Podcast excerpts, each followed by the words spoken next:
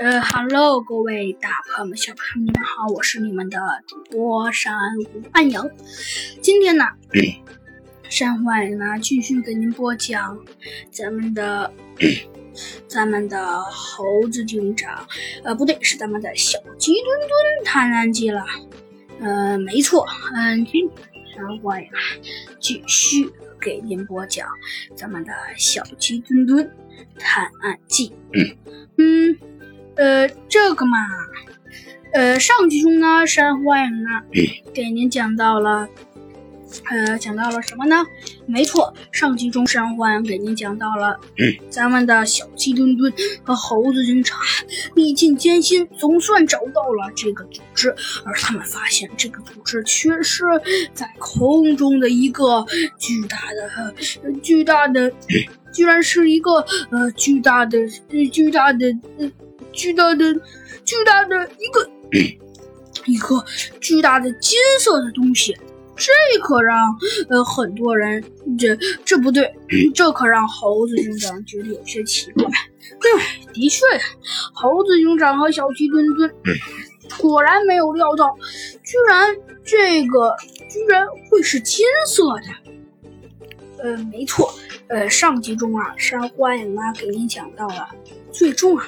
我们的我们的小鸡墩墩和 和咱们的猴子警长啊，总算找到了这个难缠的基地。哎，果然呐，还真是难缠。哎，就是，你说说，猴子警长他们还真的能叫做历尽艰辛呐？虽然说的确是历尽了艰辛，也让猴子警长和和。